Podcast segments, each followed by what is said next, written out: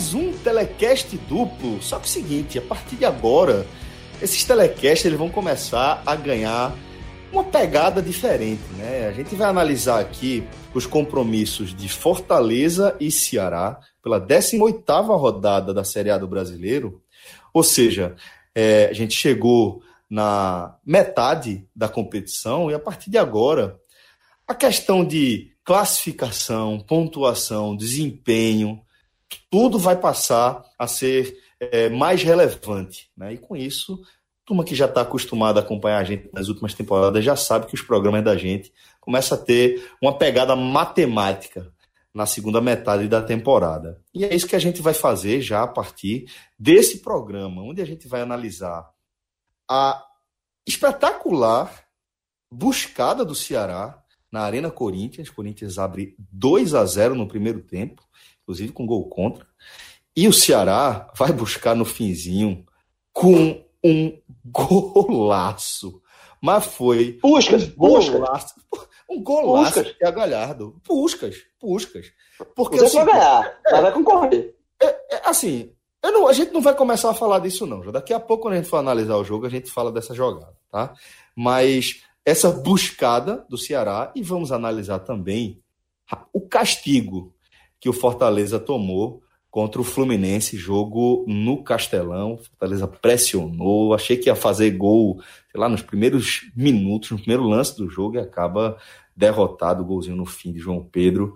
A gente vai analisar a situação de Ceará e Fortaleza, além do que aconteceu dentro de campo nas duas partidas, vamos analisar também como a dupla cearense chega nessa metade da Série A e qual a projeção que a gente faz para o desempenho desses times até o restante do brasileiro, tá bom?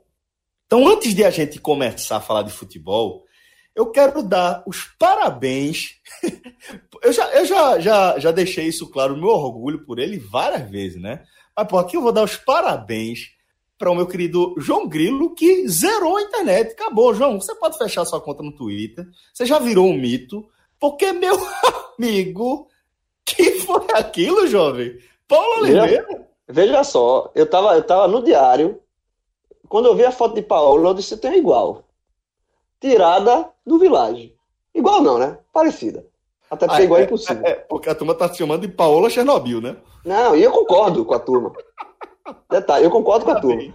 Aí eu disse, eu vou, aí eu vou, vou tirar essa vou marcar. Aí a pessoa, não, pô, faz isso não, não sei o que, babá.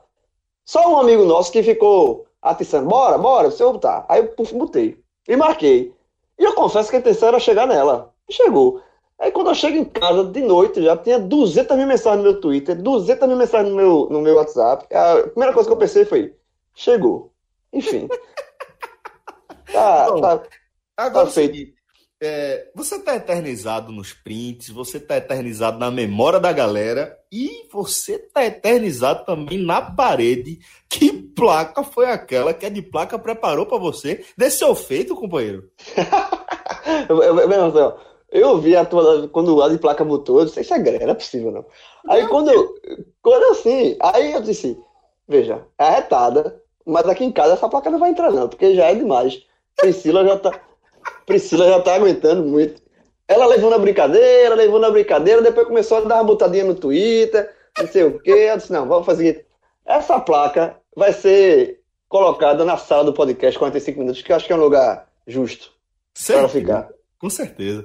E aí, João, assim, isso, isso serve para a gente é, mostrar para a galera como qualquer coisa que é especial para sua lembrança pode ficar eternizada na sua parede, né? Porque inicialmente a gente apresentava a de placa como algo que pode eternizar uma memória afetiva da gente ligada ao futebol, que é a linha principal da de placa, né? Que tem camisas dos grandes craques, das, é, dos grandes ídolos das torcidas, jogadas, é, retrospectos. E agora, com isso que aconteceu, fica muito claro que a de placa tá pronta para qualquer circunstância, né? O cara teve um, uma lembrança para eternizar na parede, só entrar em contato com a galera de placa no de placa oficial lá no Instagram, de placa com i, tá? De placa oficial, tudo junto.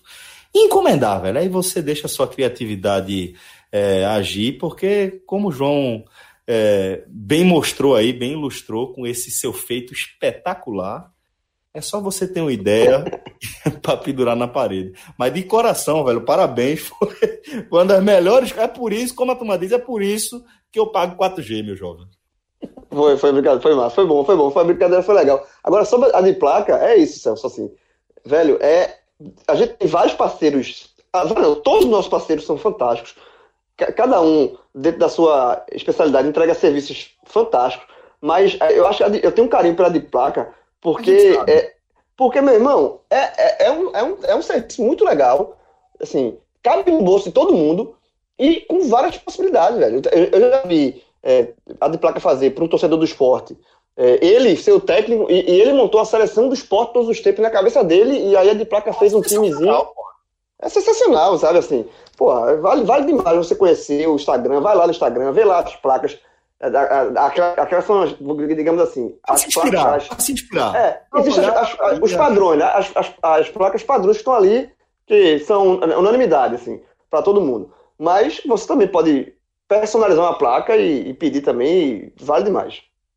E assim, pode confiar na categoria da galera do design da de placa, porque os caras são fera, velho. Os caras sabem como captar e como deixar a ideia que você tem com a cara que nem você esperava que tivesse. Então, dá, dá, entre em contato lá com a galera de placa que vocês vão curtir demais. Agora, João, já vamos tocar essa bola por aqui, porque a gente precisa falar dessa buscada do Ceará, né? É, vamos começar pelo gol do Thiago Galhardo? Não, ou a gente deixa isso por fim, que é a cereja do bolo? Veja, vamos já para o fim para fazer um, uma ordem cronológica e para dar mais peso para o gol. Então vamos é, lá. Mas, vai ser quase, mas vamos, tentar pelo menos, porque vai ser meio impossível. é, o, o jogo, o jogo do, do Ceará contra o Corinthians, assim, naturalmente seria um jogo difícil por si só. O Corinthians jogando na, na, no seu estádio é muito forte. Mas o Ceará tinha um, um retrospecto interessante contra o Corinthians em São Paulo. É, ele não perde desde 2010 em São Paulo. Né? É, agora são quatro empates e uma vitória contra o Corinthians lá em São Paulo. O Vitória, essa vitória aconteceu esse ano na Copa do Brasil. Então, assim, por mais que o Corinthians é, é, é seja forte em São Paulo, e sempre é, o Ceará também tem um retrospecto para se apoiar. E o jogo começou, de certa forma, até equilibrado, sabe? Assim, o Ceará, é, ele não, não temeu enfrentar o Corinthians. Ele, ele procurou encarar um jogo de 11 horas da manhã, sol forte, mas procurou encarar ali, é, ser competitivo e conseguiu ser competitivo. É, mas o primeiro tempo do Ceará foi o Ceará foi muito é, foi um primeiro tempo que castigou muito o Ceará. Primeiro porque o gol é, do Corinthians foi um, um, gol contra de João Lucas, assim um gol daqueles bizarros contra, tá? Se a gente vai falar mais, mais, mais na frente do golaço do Leandro Carvalho, mas o primeiro gol, o gol do João Lucas, foi um cruzamento na área, ele estava sozinho e meteu na taxa para. Lembrou até o gol de Osés, aquele famoso gol de Osés, inclusive a favor também do Corinthians no jogo no Morumbi, ah, nos anos 90. Né? Então, assim, aquele gol já foi um castigo, pro, porque até ali o jogo estava igual. E depois, logo em seguida, teve outro castigo, o Ceará, é, num gol que, três minutos depois, o Ceará conseguiu empatar e o gol foi anulado, bem anulado, pelo VAR. Tá? É, houve a consulta do árbitro de vídeo e, por incrível que pareça, foi um gol anulado por impedimento no escanteio. Mas sim, foi correto. Porque depois da cobrança do escanteio, a bola resvala no jogador do, do Ceará. E, e quando ela entra, estava em cima da linha. Então, o, o foi um, um, gol bem anulado naquele momento. Então, você tem. É, você está fazendo um jogo fora de casa contra o Corinthians, tá? Que era, que era o, terceiro, o terceiro colocado no campeonato. Consegue se fazer um jogo equilibrado. Leva um gol contra tem um gol anulado logo em seguida, e depois ainda sofre o segundo gol, o, porque o segundo gol foi meio que a reboque de, de, de todos esses primeiros acontecimentos, o gol de, de, Wagner Love.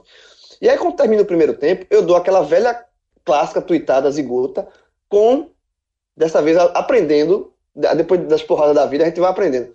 Porque é, eu, eu tuitei justamente isso que eu acabei de falar, né, que foi um castigo para o Ceará, uh, foi um primeiro tempo muito, de, de muito castigo para o Ceará pela, pelo desenho do jogo e que o jogo estava, entre aspas, perdido para o Ceará.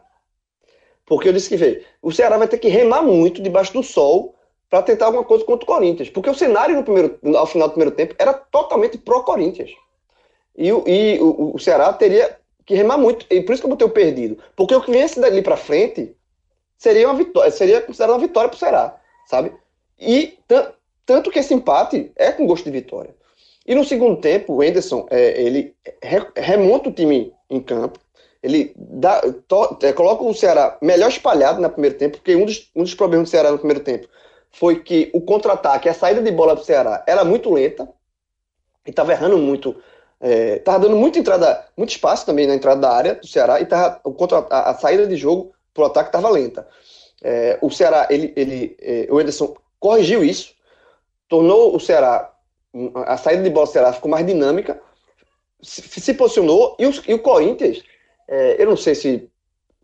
Tem até uma estatística durante a partida, o pessoal da, do, do Premier é, divulgou, que foi a primeira vez na vida, na história do Corinthians, que o Corinthians joga, joga às 11 da manhã.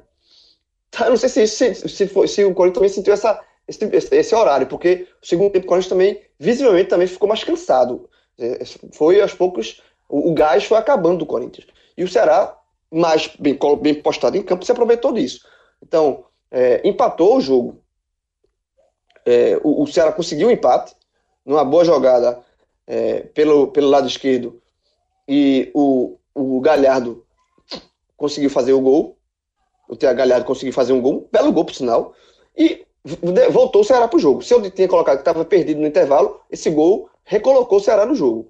E aí, é, o Ceará conseguiu um empate justo pelo desenho do jogo. O Ceará não fez uma má partida, pelo contrário, principalmente no segundo tempo. E, e aí veio o golaço, golaço absurdo do Leandro Carvalho. É daqueles gols olímpicos que eu tava assistindo um jogo com, com o Bento, meu filho, na, na, sentado no sofá. Eu dei um pulo do sofá, meu irmão. Dei um pulo e gritei gol. Porque tem. Eu sou daqueles caras assim que, quando, obviamente, não, eu, não tá sendo meu time envolvido, na, eu tô vendo um jogo de bola ali. E eu vejo um gol bonito, eu vibro com um gol bonito. Tá? Por exemplo, quando teve o, contra o mesmo Ceará, o gol de Arrascaeta, que foi contra o Ceará, no Castelão. Quando eu vi aquele gol, eu, eu falei gol, pô. Eu gritei gol. Falei a palavra gol, porque foi um golaço. E dessa vez a favor do Ceará, um gol, o gol do Leandro Carvalho, porque foi, foi um gol olímpico que eu nunca vi na minha vida. Porque normalmente o gol olímpico, né? Você faz aquela parábola, os jogadores fazem aquele cruzamento, a bola vai muito alta e cai na. E, e faz a curva e cai dentro do gol. O gol do Leandro Carvalho não, foi um chute pro gol, velho. Um chute com uma curva é, fantástica. Também lembrou um, um gol que Roberto Carlos fez no torneio da França de 97, uma falta que a bola faz uma curva absurda, só que era falta, né? Nesse caso aí foi um gol. E com isso o Ceará conseguiu um empate importantíssimo, tá? É, para a campanha, até porque ele termina de passar pelo corredor polonês. O Ceará vinha no corredor polonês de jogos dificílimos, vinha de três derrotas para mais três derrotas para adversários pesados: São Paulo, Flamengo e Atlético Paranaense.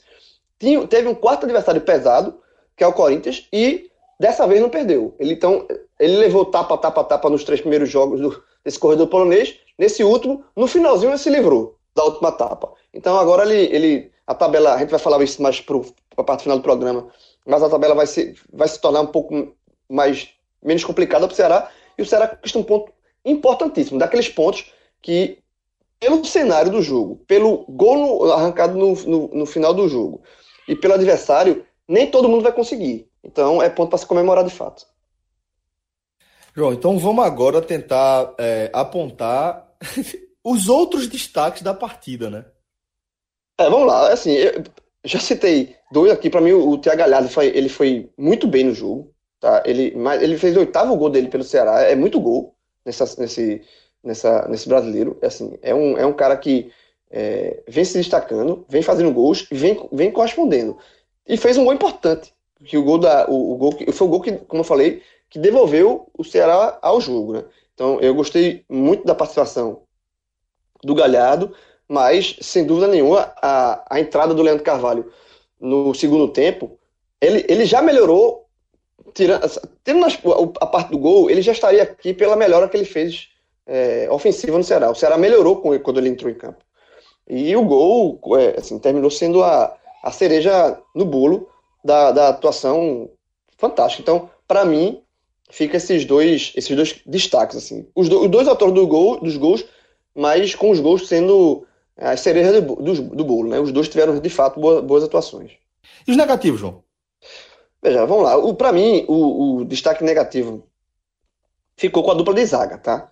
É, o João Lucas pelo gol, o gol contra, não tem como você fazer um gol contra e da forma como foi, você é, entra como destaque negativo da partida até porque ele contribuiu para o resultado. Né? E, mas além do João Lucas, eu achei que a, a atuação do Thiago Alves, o seu companheiro de zaga, também ficou muito abaixo. Thiago, que é um, um bom zagueiro, tá? É um zagueiro é, firme, mas eu, ele, ele fez uma partida abaixo.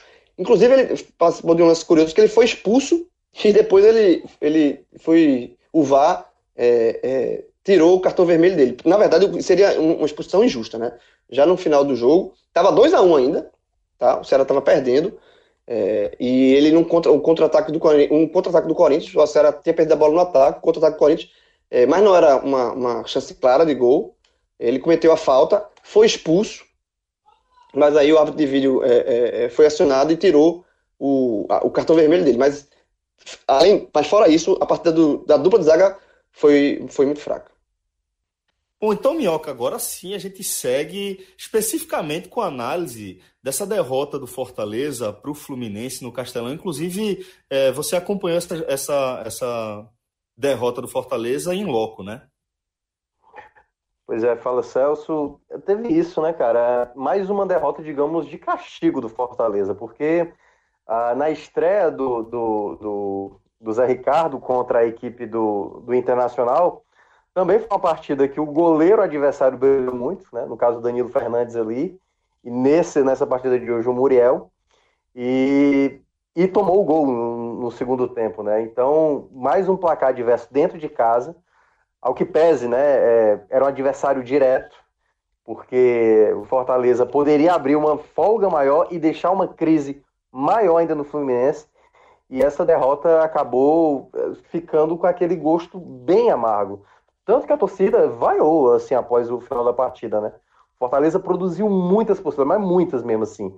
Logo com três minutos, quatro minutos, Fortaleza já tinha tido três boas oportunidades, e o Muriel, né, que é até irmão do Alisson, né, então aí a, a, genética falou mais alta porque o Muriel pegou uma barbaridade. Com cinco minutos, o, o Elton Paulista perdeu duas boas chances e tal. Depois teve outra defesa ali, acho que se não me engano, numa, numa uma cabeçada, se não me engano, acho que do André Luiz, ou foi do, de outro jogador, não estou lembrado. Mas o Fortaleza produziu muito e, ao meu ver, também o, o Zé Ricardo fez uma formação que eu não gostei inicialmente. Eu gosto mais do Carlinhos na lateral esquerda, ele é um lateral que faz mais funções. Ele optou também, por exemplo, não ter o Edinho de início. Para mim, o Edinho é o melhor jogador tecnicamente, de velocidade. Desde o ano passado na Série B era o melhor jogador. Ele manteve o Felipe Pires, que para mim eu acho que ele foi coerente, manteve o André Luiz, que na verdade não é bem um ponta, é um atacante, né, que joga, cai pelos lados, mas com a velocidade e a criatividade do, do, do Edinho, acho que talvez desse mais certo. Mas o Fortaleza fez, assim, uma partida no cômputo geral melhor do que o Fluminense. E, o, e aí, já falando um pouco até do adversário direto, né? O Fluminense jogou para perder, ao meu ver, assim, não fez a menor questão. O Ganso não jogou nada, o Nenê errou muito. Uh, o João Pedro, que acabou fazendo o gol, também perdeu boas oportunidades. O Everton Nem, para mim, foi o mais pavoroso de todos. Perdeu duas grandes chances no primeiro tempo e errou muita coisa no segundo. Então o Fluminense estava pedindo para tomar o gol. E o Fortaleza não soube aproveitar, né? Perdeu inúmeras chances, ao que pese aí a boa atuação do Muriel. E aí, naquela reta final, aquele gol de castigo, que já aconteceu contra o São Paulo, que já aconteceu contra o Inter, é, foi aquela derrota que o, o, torcedor não engoliu mesmo, assim. Eu repito, houve vaias ao final do jogo, teve aquele grito característico, né, para o treinador, no caso de burro, burro para o Zé Ricardo.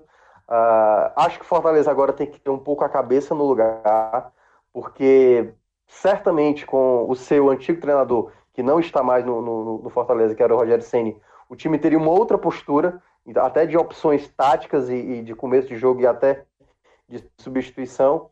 Mas eu não acho que o Zé Ricardo fez um mau trabalho para essa partida. Eu não gostei do time inicial, mas o time produziu muito, só que o time foi incompetente em balançar as redes. E aí gera agora uma pressão, porque agora vai ter uma sequência complicada, é Bahia fora, é Palmeiras em casa e Atlético Paranaense fora. Então, Fortaleza não acredito que estará no Z4 ao final do turno, mas perdeu uma grande chance de abrir uma boa margem para o Z4 e afundar cada vez mais o adversário direto. É o terceiro adversário direto, se a gente considerar assim, do, do nervosão, que o Fortaleza perde. Perdeu o Fluminense, perdeu para o Ceará no, no Clássico e perdeu para o Botafogo lá no começo do campeonato. Então, três derrotas aí por Nevoção e agora o Fortaleza vai tentar se recuperar fora de, de casa diante do Bahia. Bom, Mioca, é, então vamos, vamos tentar. Ô, João, tu quer comentar alguma coisa? Eu vi que tu tirou do mudo.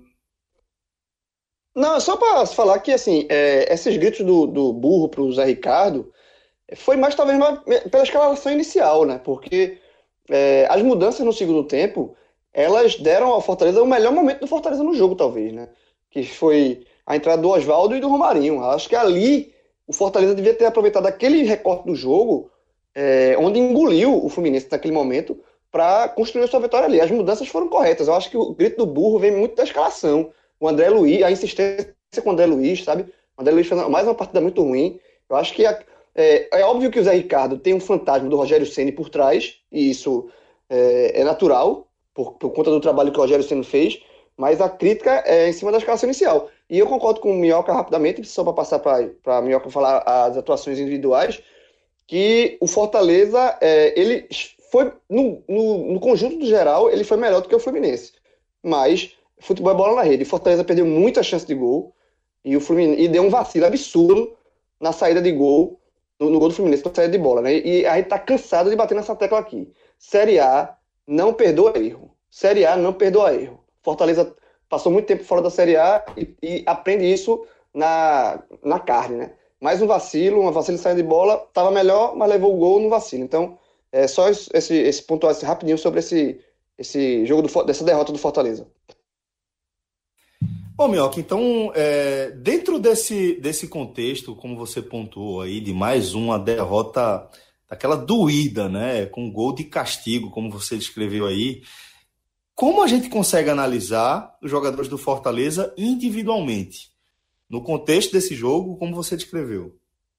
Pois é, eu estava até dizendo lá da questão da produção, eu acho que o time produziu bem, uh, só que faltou mesmo a competência, né? Fortaleza, que até tem um bom ataque, né? Conseguiu bons, bons é, resultados, por exemplo, o 3 a 3 contra o Santos, o 2 a 2 lá contra o Atlético Mineiro, né? É um time que por duas vezes conseguiu buscar um resultado é, bastante favorável. A gente estava mencionando aí, o João estava dizendo da, da, desse empate aí que o Ceará teve, né, que também foi buscar. Então, é, o Fortaleza se mostra uma equipe que consegue construir e fazer gols. Só que a partida, e aí eu vou destacar para mim o jogador que, foi mais infeliz nessa tarde e noite lá no Castelão foi o Elton Paulista. Porque o camisa 9, ele pode até cometer algumas falhas, mas no primeiro tempo ele deu quatro finalizações no gol e não conseguiu balançar a rede. E principalmente né, nessa logo no, nos primeiros minutos, que ele estava livre de marcação, ele cabeceia em cima do, do Muriel e a bola volta para ele e ele chuta de novo em cima do Muriel. Tinha acontecido algo similar contra o Havaí. Eu acho que no jogo logo após a volta da Copa América, o, teve um gol exatamente assim: a bola foi cruzada para ele, ele cabeceou, o goleiro é, rebateu e ele complementou, né? E hoje não, hoje ele estava realmente no dia muito infeliz.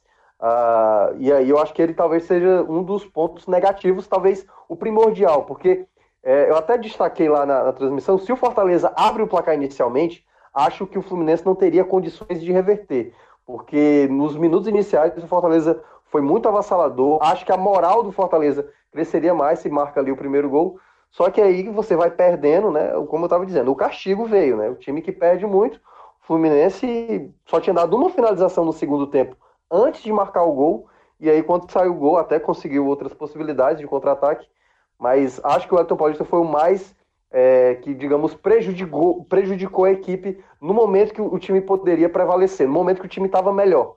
Mas tenho que destacar outros jogadores que não foram também, por exemplo, o Jackson, que para mim eu acho que foi uma boa chegada, cometeu a falha também, acho que na, no gol, acho que ele fez uma leitura errada ali. O Felipe tá errando demais saída de, de bola, muito. Acho que é um jogador que o, que o, o Zé Ricardo já teria que tirar do time assim o quanto antes porque ele tá perdendo muita bola de saída de jogo e ele é exatamente aquele cara do 4-1-4-1, o cara que fica entre as duas linhas de quatro, o cara da saída de jogo.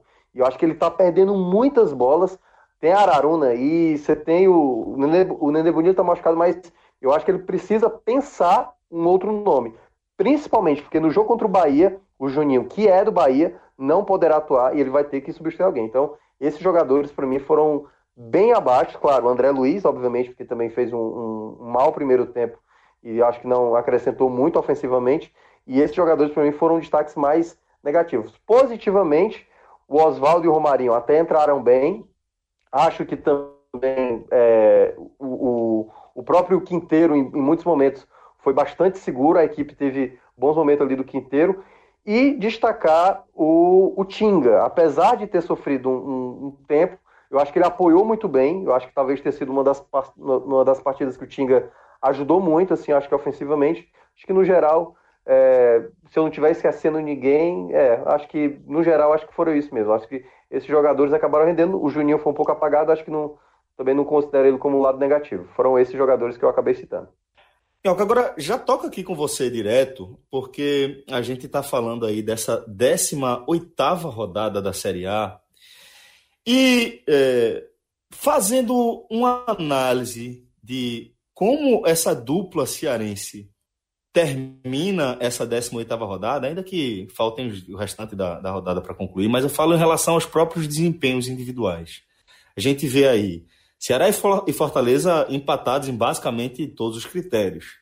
Ambos têm 21 pontos, 6 vitórias, 21 gols marcados, e a diferença é que o Fortaleza recebeu 4 gols, aliás, 5 gols a mais que a equipe do Ceará, né? Foram 25 gols sofridos contra 20 do Ceará. É, a gente vê, pelo menos da minha, na análise que eu faria do início, da competição, no início da temporada até, eu não imaginava que Ceará e Fortaleza chegassem ao fim dessa, dessa primeira, desse primeira metade da competição, da Série A, tão em condição de igualdade. Não sei se você enxerga dessa forma também, Mioca. Celso, eu, eu, eu, tendo a concordar com você, mas é, ao mesmo tempo é, eu, eu não sei se para quem está acompanhando a Série A percebe, eu acho que uma, uma baixa qualidade no setor de baixo.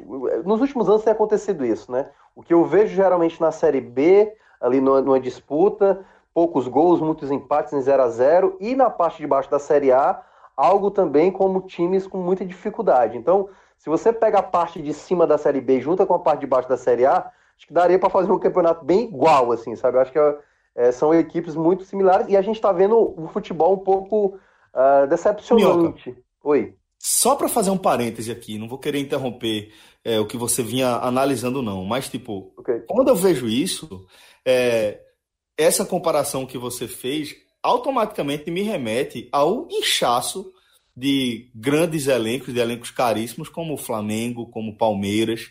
Esses times, assim, é, que tem tantos jogadores no seu elenco, tantos os melhores jogadores do Brasil estão compondo esses elencos, acaba nivelando, né? Tecnicamente, o, o resto do, do, do, futebol nacional, né? Sim, sim, exato. Eu concordo com você. E até porque eu, eu fiz exatamente um levantamento sobre isso, né? Sobre média de gols, número de empates. Tem diminuído ao longo assim, dos anos. A Série A até que oscila um pouco mais, mas na Série B tá caindo. E aí, é, aproveitando exatamente Ceará e Fortaleza, o Ceará que há dois anos atrás estava na Série B e o Fortaleza que estava ano passado. É, esse negócio que o João acabou falando ali da, da, da, do resultado do Fortaleza, na avaliação do Fortaleza, de meio que, sabe, aprender na carne ali, que é você jogar melhor, você tá melhor do que seu adversário, uma equipe tradicional, como foi citando aí o caso do Fortaleza, perdeu para São Paulo, para Inter, o Inter no caso o time reserva, e perdeu para o Fluminense, jogando pessimamente Fluminense, Tipo, parece que Fluminense Internacional e, e, São Paulo sabia como ganhar aquela partida e o Fortaleza não, apesar de jogar muito bem. E o Ceará a mesma coisa. O Ceará contra o Atlético Mineiro foi assim. O Ceará contra o Cruzeiro jogou muito melhor. O Fábio também pegou muito naquele jogo, né? Então tem, tem jogos de Ceará e Fortaleza que são muito similares. E essa pontuação de 21 pontos das duas equipes, para mim, justifica muito como cada um teve até aqui. Pode até ser, ainda vai ter a última rodada do turno, que o Ceará vai jogar em casa, vai receber o Botafogo e o Fortaleza vai jogar fora contra o Bahia, que o Ceará, na teoria, ficará à frente, e aí talvez o que vai definir é a vitória no clássico, né? Porque o, Fortaleza até somou pontos contra equipes que se a gente tirasse ali do Nevozão inicialmente no começo do campeonato, Fortaleza até foi melhor contra essas equipes do que o Ceará, mas no geral as equipes para mim me parecem muito parecidas. Houve uma oscilação por um momento, o Ceará, na maior parte, esteve à frente do Fortaleza, e aí a gente precisa também entender como a tabela foi distribuída para essas duas equipes.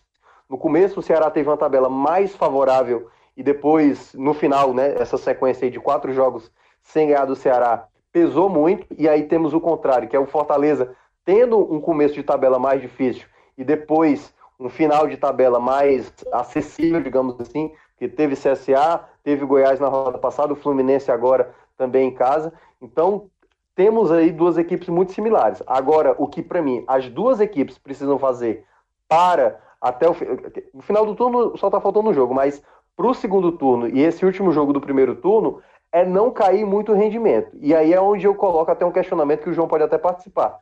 Ao meu ver, eu acho que o único, é, digamos, desespero, aliás, eu vou usar essa palavra, desespero, é o que pode acontecer com o Ceará e Fortaleza para uma situação adversa com seus dois treinadores.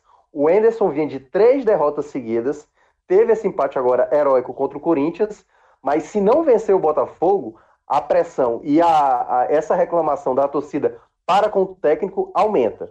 E no caso do Zé Ricardo, uma não vitória contra o Bahia, aí vai ter aquela sequência de Palmeiras e tudo mais. Eu acho que até o Zé Ricardo tem um pouco mais de folga. Como ele chegou agora, então acho que Fortaleza dará um pouco mais de continuidade.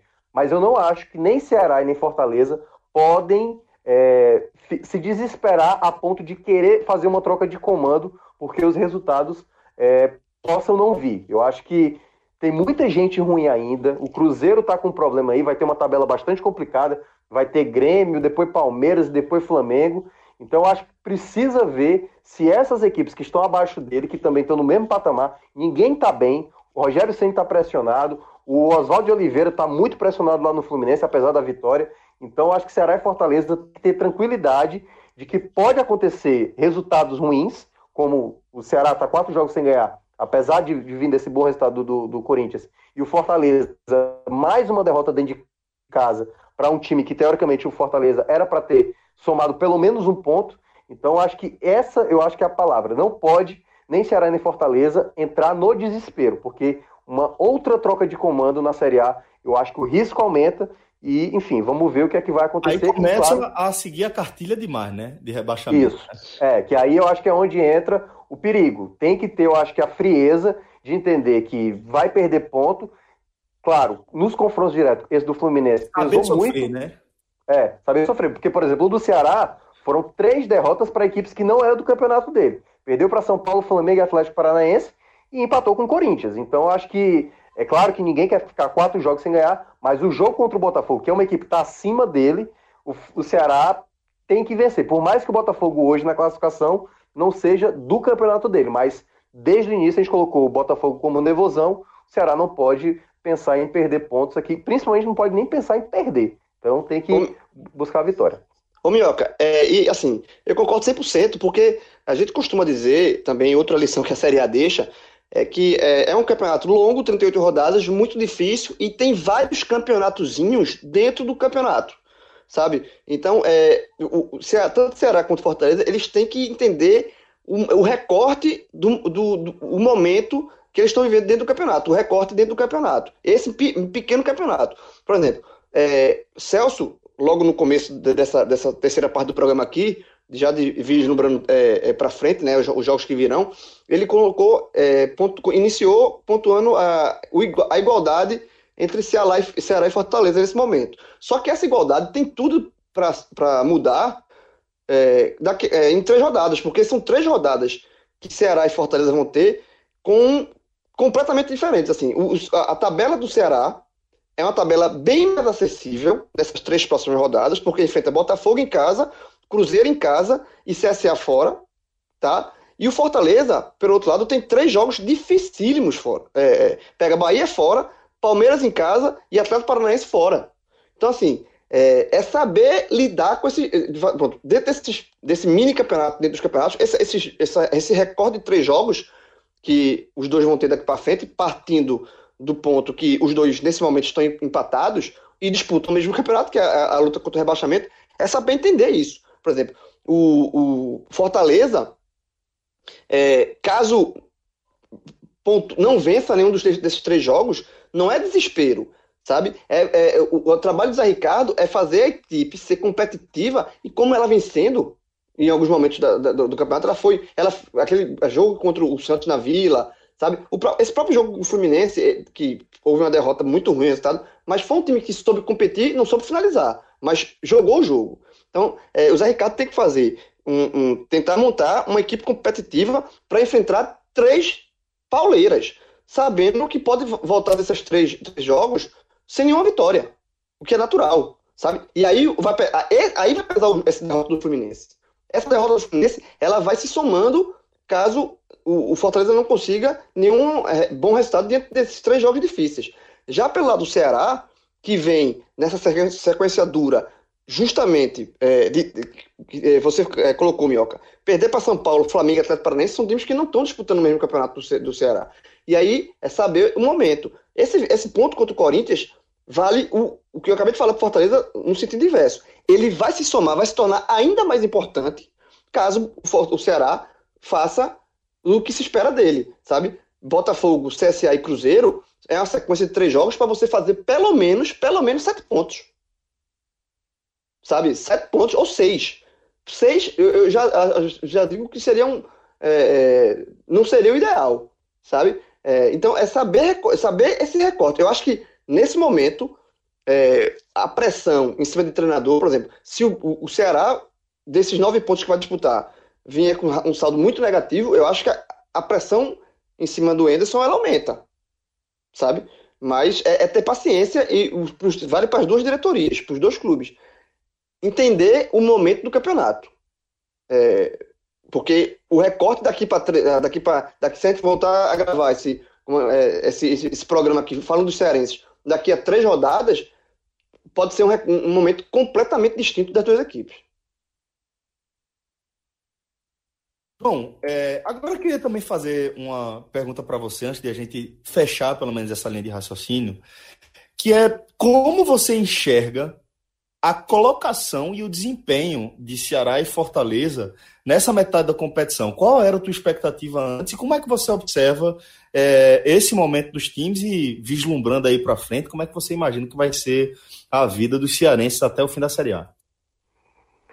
Celso, eu eu percebo que Ceará e Fortaleza, no geral, tiveram uma, uma campanha até aqui bastante tranquila, assim.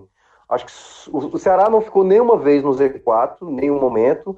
O Fortaleza teve ali, né, aquela primeira goleada, e depois, se eu não me engano, só voltou mais uma vez para o Z4. Então, se você fala no começo do campeonato que, olha, Ceará, o Ceará, o torcedor do Ceará, né, você não vai estar nenhuma vez no Z4 até a 18ª rodada, e pro do Fortaleza você vai ficar só duas vezes no Z4, a galera assinava na hora.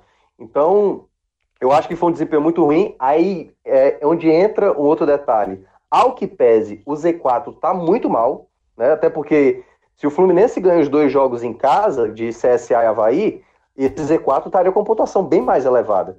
Então, Ceará e Fortaleza tem que agradecer que tem três equipes que estão pontuando muito mal, que é CSA, Havaí e Chapecoense, e um, um Fluminense que não consegue fazer do jogo envolvente que tinha lá com o Diniz e agora nesse, nesse recomeço aí com, com o Oswaldo de Oliveira, é, não estão conseguindo fazer bo boas pontuações. E além do mais, né, você está vendo um Goiás cair muito de produção, você vê um Vasco que também não consegue manter uma sequência. Então, Ceará e Fortaleza, é bom saber que tem muita gente parecido ou pior do que ele. Então, o fato de saber isso na 18ª rodada dá um pouco, ao meu ver, de tranquilidade. Agora não pode é deixar o negócio, é, como o João estava dizendo, acumular muito, né? Por Ceará, quatro jogos sem ganhar. Não pode chegar no, no quinto jogo contra o Botafogo e ficar sem ganhar. Porque aí aumenta a pressão. O jogo contra o CSA fora de casa, que é, é a chamada conta de luz, passa a ser desespero e o CSA, vez ou outra, acaba dificultando quase eh, consegue tirar ponto do Bahia na rodada, passa, na rodada passada, tirou ponto do, do, do Fluminense há duas rodadas.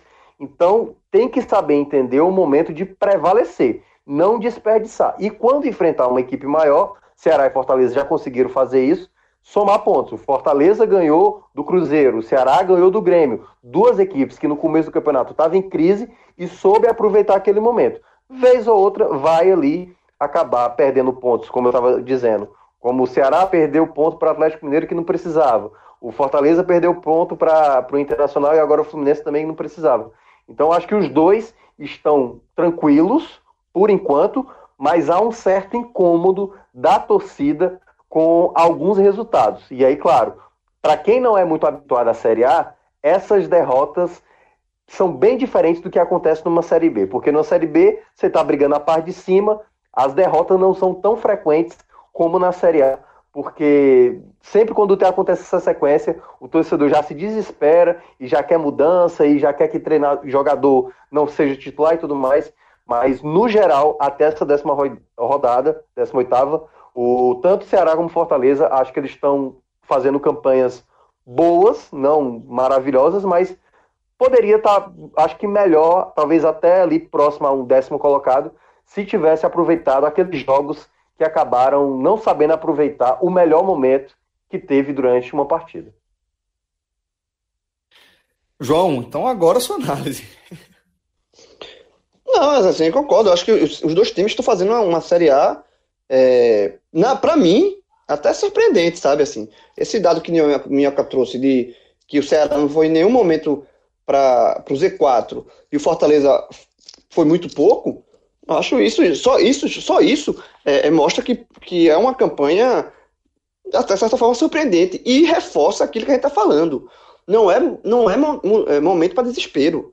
Sabe, não é momento para você achar que está tudo perdido. Tem um, vai ter um turno inteiro pela frente. O campeonato é muito duro e é, você, os dois clubes têm que saber é, é, jogar campeonatos, mini, mini, campeonatos dentro da Série A. É isso. Eu acho que é, se você começar a partir para desespero, é, cobrando em cima do treinador, como já existiu na derrota do Fortaleza, em cima do Zé Ricardo, é, que está começando um trabalho e tal, aí entra na. Aí você pode degringolar e fazer aquela cartilinha do, dos times rebaixados. Eu acho que hoje, esse, esse ano, um, existe um Z4, três times, pelo menos, que estão dentro do Z4, estão muito afundados, assim. São muito candidatos, sabe? E aí isso já dá uma tranquilidade maior para Fortaleza e fortalecerá. Eu acho que Havaí, CSA, Chapecoense tem que ter uma reviravolta muito grande para esses três times escaparem. O Fluminense. É o Fluminense, você respeita, o Cruzeiro é, o Cruzeiro, você respeita o Vasco, apesar de ter vários, três rebaixamentos nas costas, é, ainda é o Vasco, tá? Então, esses três times que estão atrás, de, justamente estão atrás de Ceará e Fortaleza, são, que, são os três clubes que o Fortaleza tem que se preocupar. É, mas Fortaleza e Ceará tem que se preocupar. Mas tem que ficar na. Eu acho que só existe uma vaga no, no Z4. Então, é, você fugir de, de, uma vaga só já dá um, um, um motivo a mais para você tocar esse segundo turno com um pouco mais de tranquilidade e um pouco menos de desespero.